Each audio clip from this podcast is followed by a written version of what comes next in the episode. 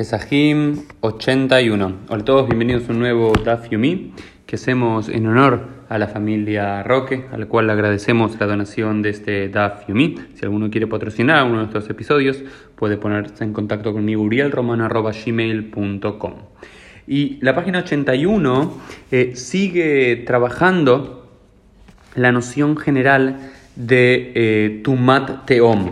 que era Tumat Teom? Como habíamos visto los últimos días, la impureza de las profundidades. El contrario de Tumat Teom, como dice la Gemara, es Betumá Yedu'a, una impureza sabida, porque lo que estamos hablando es que en ciertos casos particulares donde uno se impurificó, digamos, con un muerto, pero no sabía que donde él estaba transitando por encima había un muerto abajo, eso se llama Tumat eh, Teom la impureza de las profundidades. Pero si sabía que había un muerto ahí, o se sospechaba que había un muerto ahí, o alguien sabía que había un muerto ahí, y uno por negligencia eh, se impurificó, ahí es tumat yetuá, es una impureza sabida, y no hay excusas, pero si no es una tumat del teom, de las profundidades, y lo que después la quemará intenta justificar que tumat teom viene de algún versículo bíblico, pero la verdad es que no, y termina diciendo la propia quemará, tumat ateom ilgeta gemereila,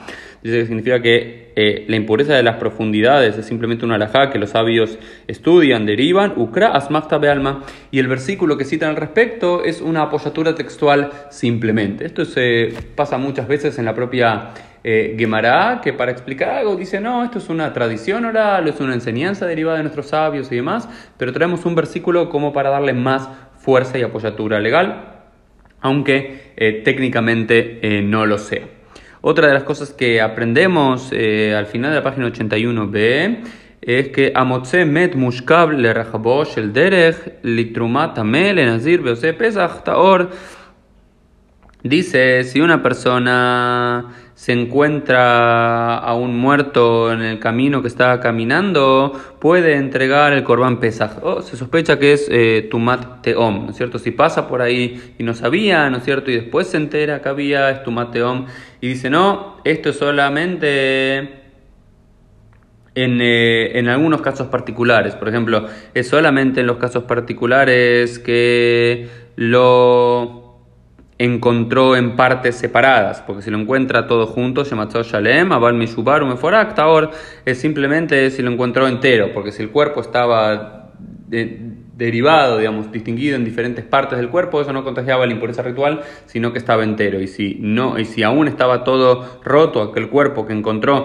pero estaban en una, en una keber, en, una, en un ataúd, o en algo similar, eh, en una fosa todo junto, se lo considera como si está Shalem, porque lo une. ¿okay? El Keber Metzarfo. Eso también es muy importante, por ejemplo, porque eh, un cuerpo eh, transmite impureza ritual de muerto, de tumat met, solamente cuando está entero. Si está eh, despedazado, no, pero si está, aunque esté todo despedazado, pero en un mismo keber, en un mismo ataúd, es como se lo considera metzarfo, se lo considera como que está todo junto.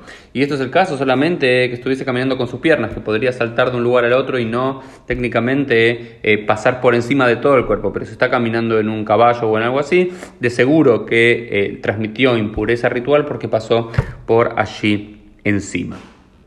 Esto fue un poco el Dafium del día. Nos vemos Dios mediante en el día de mañana.